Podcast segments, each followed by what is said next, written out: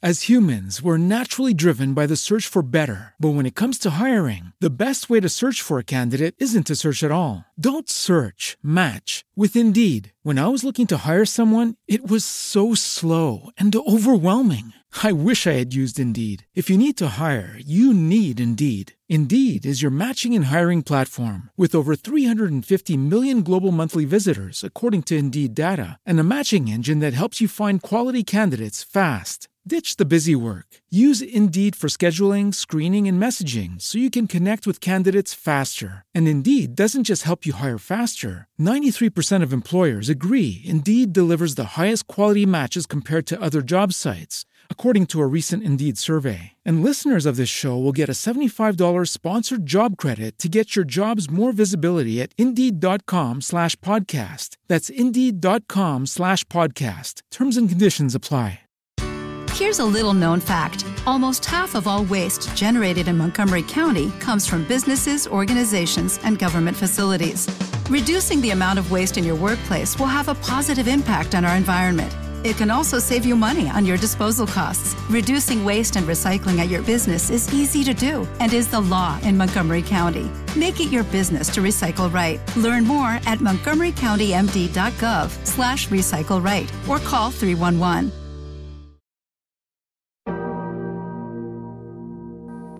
Mitos y realidades de la ley de amnistía, parte 2.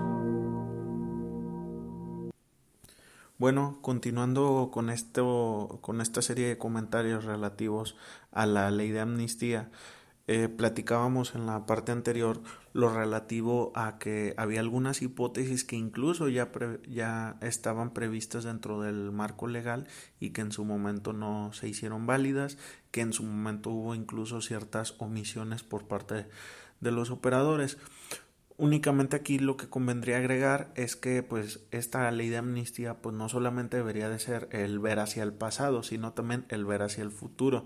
De hecho, son algunos comentarios que se realizaron también dentro de la sesión de la Cámara de Diputados. Pero bueno, ¿qué pudiéramos obtener de aquí? Pues, por ejemplo, el que se puedan tomar en consideración estas condiciones en particular en cierto tipo de supuestos que aún en este momento la ley no los reconoce porque en un momento dado se está fomentando mucho el incrementar las penas, el que haya más delitos de prisión preventiva oficiosa, pero pues ya vimos, el resultado finalmente va a ser el mismo. Dentro de algunos años va a llegar alguien más que también vea la necesidad de otra ley de amnistía en donde se tengan que corregir los errores legislativos que se están cometiendo también en este momento y pues finalmente no vamos a ir hacia ningún rumbo.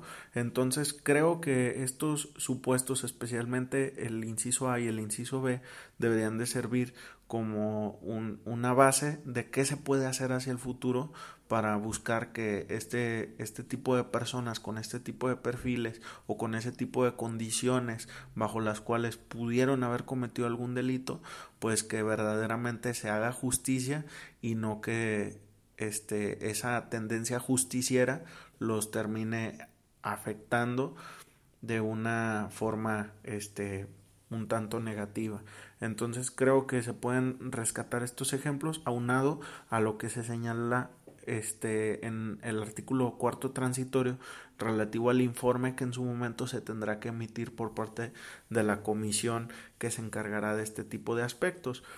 Pero bueno, entonces, continuando, otro, otro de los grupos en los cuales este, se sitúa esta ley, nuevamente se rescata lo relativo a personas pertenecientes a pueblos y comunidades indígenas, pero en este caso que durante su proceso no hayan accedido plenamente a la jurisdicción del Estado por no haber sido garantizado el derecho a contar con intérpretes o defensores que tuvieran conocimiento de su lengua y cultura.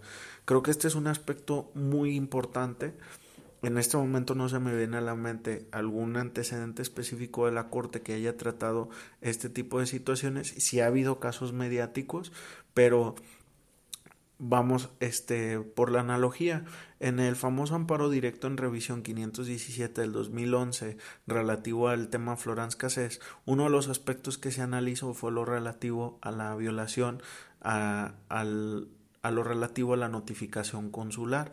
Esto para que en su momento se hubiera dado asesoría, se hubiera contado con, con, la, con el apoyo por parte este, del personal especializado este, en favor de, de la imputada, lo cual no se cumplió y este pues esto, este tipo de casos pues guardan cierta similitud en el caso de que una persona sea extranjera pues se vuelve como un poco más evidente una que en muchas ocasiones no es la misma lengua.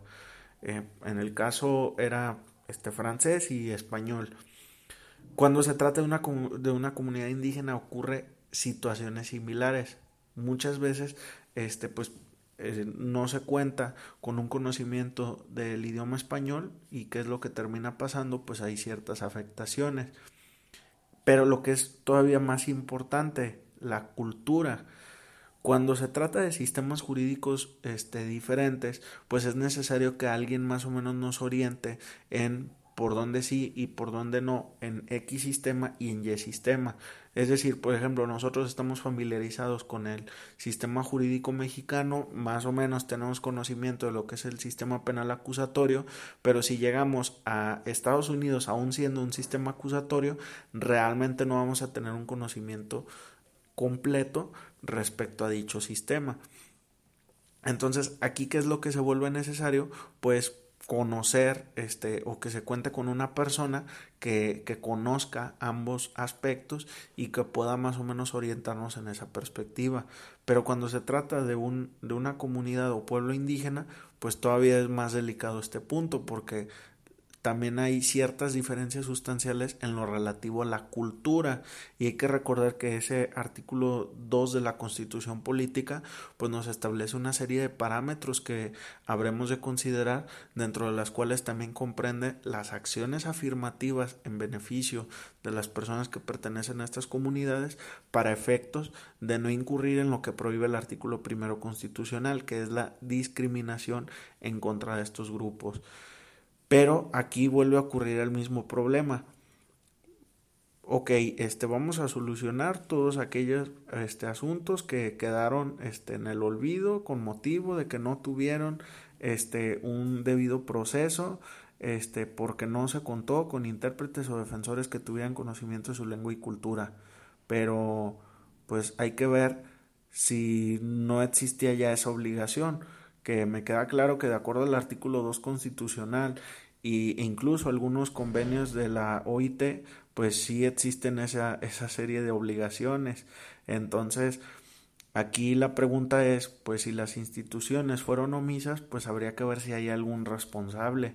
Incluso si hubo este, si, si se contaban con, lo, con, lo, con el conocimiento y no se consiguió que tuviera ese intérprete, pues entonces hubo una omisión por parte del Estado y ya no estaríamos hablando de, de solamente un tema de amnistía, sino que pues ni siquiera se le juzgó este debidamente, pero aquí qué es lo que se busca? Ah, pasamos de página, pero y lo que quedó en la página anterior, ¿quién lo resuelve?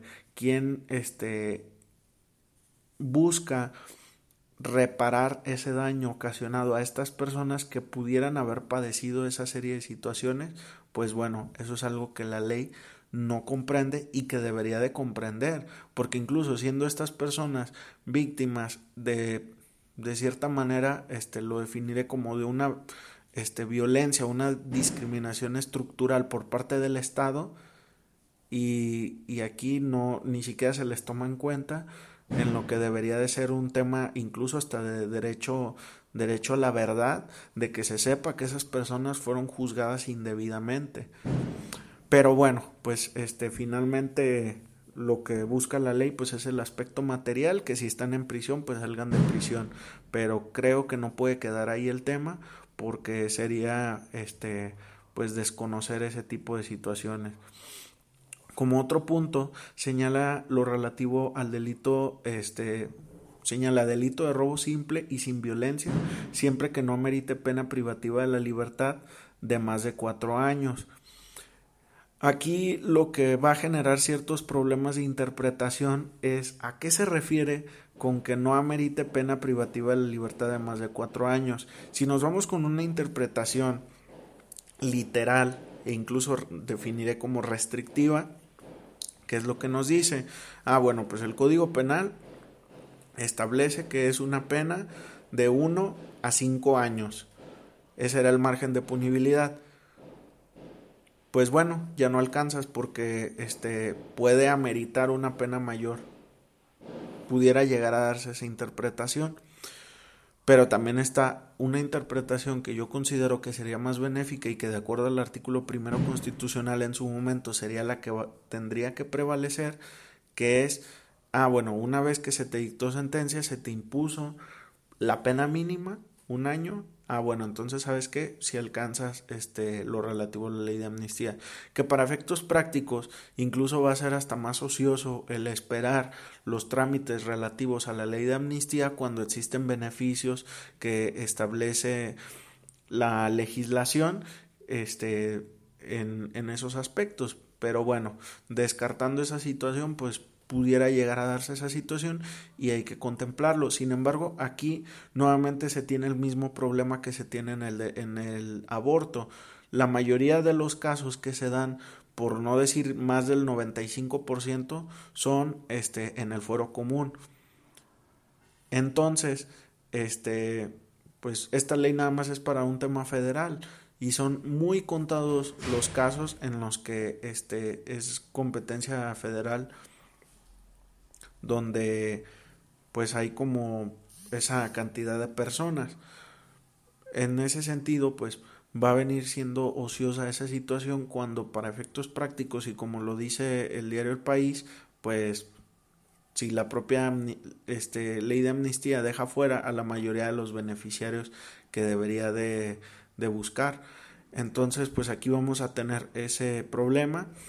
Eh, otro de los problemas que también se van a presentar es el tema del el famoso sin violencia, que incluso para efectos de medidas cautelares genera muchísimas interpretaciones, pero bueno, creo que eso ya sería un tema este, más, más lejano, este, que no cumpliría con el propósito.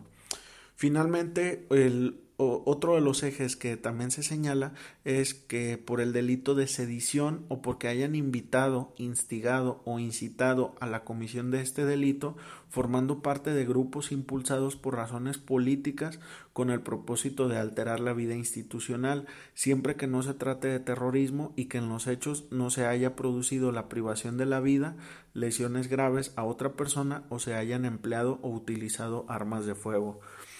Este aspecto resulta relevante, habría que documentarse sobre la cantidad de casos que pudiera haber con estas características, pero que finalmente creo que en cuanto al espíritu de lo que son las amnistías, creo que es el supuesto que llega a pegarse un poco más, al menos en cuanto a los antecedentes que se habían tenido en el país este, de leyes de estas características.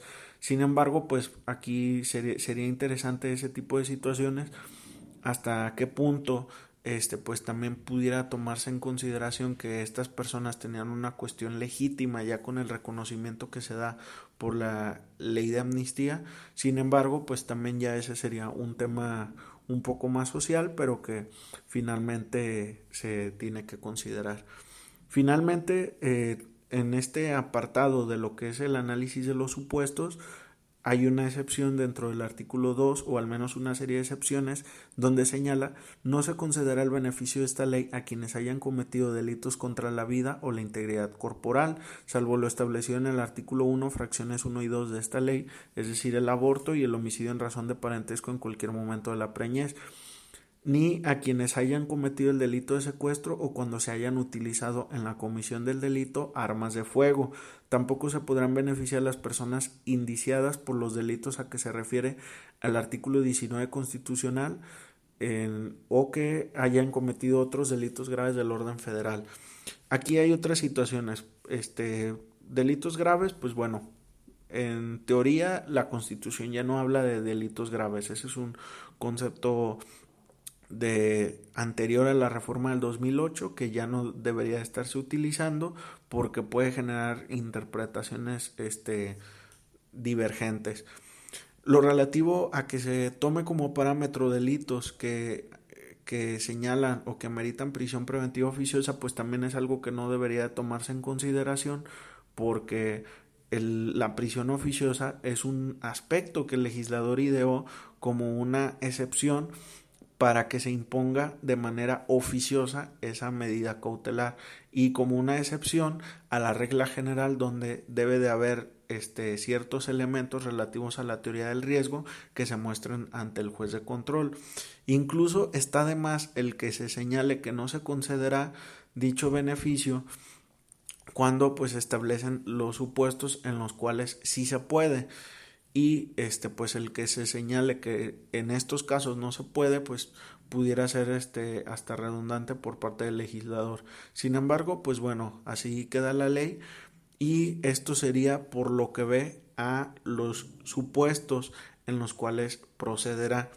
Posteriormente hablaremos un poco de lo que es el procedimiento y cuáles son algunas de las fallas que presenta esta ley y también pues cuáles son algunos de los mitos que se han estado generando, pero cuál es la manera en la que esos mitos pudieran desaparecer dándole vida a partir de argumentos jurídicos adecuados.